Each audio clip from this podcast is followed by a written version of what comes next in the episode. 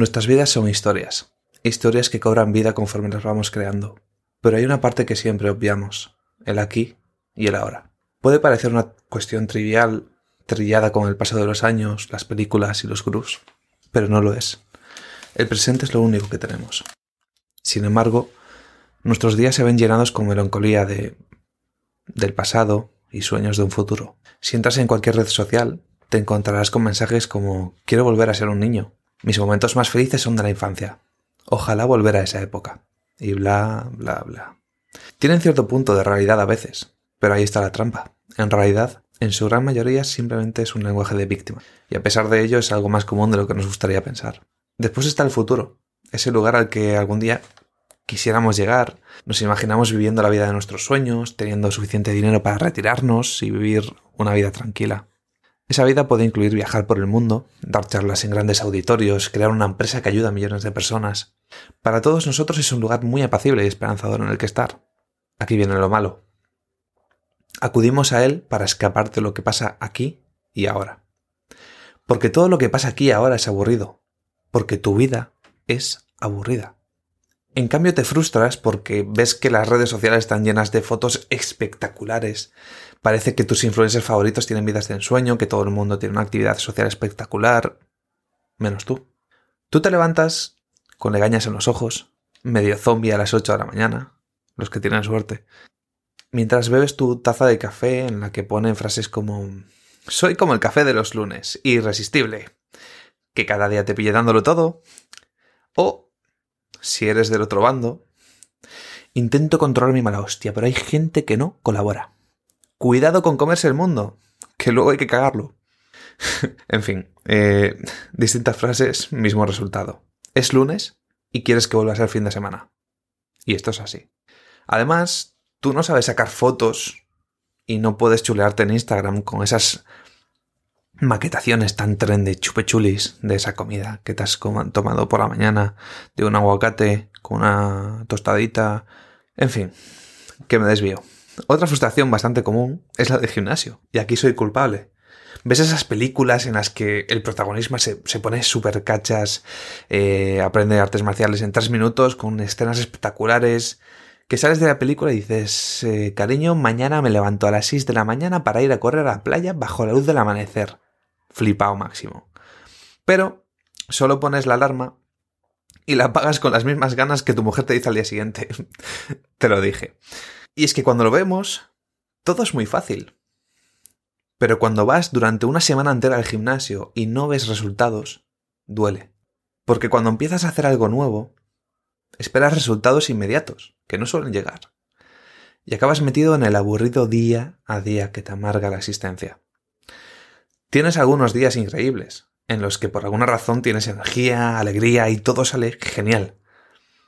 Son esos cortos momentos, en esos cortos momentos de felicidad que todo el mundo busca.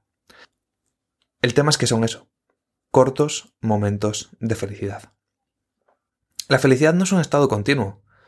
Llevan toda la vida diciéndonos que tenemos que ser felices, pero ¿es eso realmente lo que queremos? Simon Sinek dijo en una de sus charlas, y creo que tiene toda la razón del mundo, no te gusta tu pareja todos los días, pero sí que la quieres todos los días. Ajá. ¿Acaso no podría pasar lo mismo con la felicidad? ¿Por qué tenemos que esperar a esos pequeños momentos en los que nos gusta nuestra vida y no buscar que siempre sea la vida que queremos tener? ¿Cómo podemos hacer que cada día queramos seguir haciendo aquello que nos lleva a cumplir esos sueños y metas a los que nos estamos evadiendo continuamente. ¿Cómo podemos estar satisfechos cada día? Esto no es perfecto, ni tengo la respuesta, pero sí que tengo un par de ideas que creo que te pueden ayudar, o que por lo menos a mí me están ayudando. Lo primero es tener una meta. Una meta nos da un objetivo, un lugar hacia el que dirigirnos, un porqué. Nos da claridad.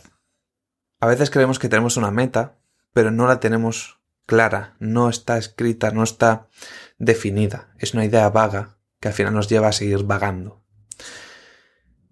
Pero ni siquiera tiene que ser una meta a largo plazo. Sirve con que sea una meta para mañana, por ejemplo. Simplemente tienes que preguntarte, ¿Qué quiero conseguir mañana? Lo decides y después recoges todo aquello que tienes que hacer para conseguir ese objetivo. Ayuda mucho bajar a tierra lo que tienes que hacer. Por ejemplo, si mañana decides que quieres lanzar un nuevo vídeo a YouTube, que ya lo tienes grabado, ¿vale? No vamos a entrar ahí, pues tendrías que editar el vídeo, tendrías que crear 10 posibles títulos, pensar y pedir a, a diseño una miniatura, escribir la descripción, crear un mail para tu base de datos anunciando que se publica el vídeo, etcétera, etcétera, etcétera. Y si haces eso, tendrás una dirección clara. No perderás el tiempo de aquí para allá haciendo cosas que no te aportan, mirando el móvil, mirando Instagram, bla, bla, bla. Tienes un objetivo, avanzas hacia él y terminas satisfecho el día sabiendo que has avanzado un poco más hacia ese objetivo más grande que tienes. El objetivo al que quieres llegar pero que este, este de hoy te ayuda a dar un paso más. Y me podrás decir, vale, Ezequiel, muy bien, campeón. Ahora, eso es organización básica. ¿También me vas a decir cómo puedo lavarme los dientes? ¿O que me tengo que lavar los dientes todas las noches o todos los días? Vale, sí, es básico. Pero ahora dime, ¿cuántas veces lo haces? O más bien, ¿cuántas veces no lo haces? Ah, claro. Ahora ya no es tan obvio, ¿verdad? En cambio, te dedicas a integrar 10 herramientas pensando que eso te va a ayudar a ser más organizado. Mira, empieza con bol y papel y después ponte con las pijotadas. Porque nos perdemos con las pijotadas. Lo segundo es, teniendo una meta grande, buscar un hábito o hábitos que te acerquen a esa meta. Cuando tenemos un objetivo a muy corto plazo, podemos contar con nuestra fuerza de voluntad para conseguirlo. Pero esa fuerza de voluntad no aguanta siempre, se agota muy fácilmente. Por ello necesitamos hábitos. Los hábitos permiten a nuestro cerebro ahorrar energía. El cerebro es vago y por tanto debemos tratarlo como un bebé. Y al bebé no le das carne con patatas y verduras porque tiene que hacer mucho esfuerzo. Al bebé le das un potito. Pues con el cerebro igual. Los hábitos son los potitos del cerebro. Esta frase me va a causar problemas. Em, bueno, básicamente reduces el esfuerzo para que el proceso sea mucho más sencillo. Hay muchas maneras de crear hábitos, pero no es el objetivo de este podcast, lo será de otros, ¿vale? Simplemente escribe tu objetivo a largo plazo y saca dos o tres hábitos que te pueden llevar a él. El punto número tres y último es traer lo bueno de un hábito al momento actual. Los hábitos llevan tiempo en construirse y exigen en un inicio fuerza de voluntad. Pero es que además los buenos hábitos, al contrario que los malos hábitos, porque si tú te gusta comer bollería, industrial, pues básicamente te comes un don y la satisfacción es al momento. Pero a largo plazo, mm, pues estás un poco fastidiado. Entonces, los buenos hábitos tienen sus beneficios en el largo plazo, por lo que el corto plazo conlleva un esfuerzo y pocos resultados a la vista. Por lo tanto, es súper importante este punto. Tienes que buscar la manera de traer al presente los beneficios futuros que te va a traer ese hábito. Por ejemplo, si quieres comprarte un Mac, porque te va a ayudar y etcétera, etcétera, etcétera, para ello necesitas ahorrar, seguramente, y evitar gastos superfluos que no te aportan nada bueno. Por lo tanto, podrías hacer lo siguiente. Abrir una hucha en tu cuenta de banco que, te, que, que la llamases comprar Mac y cada vez que evitases comprar algo que no deberías, como un donut, o un pantalón que no necesitas, o X cosa, lo que harías sería poner ese dinero que no has gastado en eso en la cuenta de ahorros, además de lo que ahorres, porque evidentemente con eso vas a tardar mucho. De este modo, te, te premias por no hacer algo que no es bueno y refuerzas el hábito que te lleva a conseguir aquello que sí. Otro modo de hacerlo, por ejemplo, es marcando cada día que llevas a cabo un hábito que es bueno para ti, como hacer deporte. Lo marcas en el... Te coges una hoja, la divides en el mes y cada día que haces deporte vas marcándolo.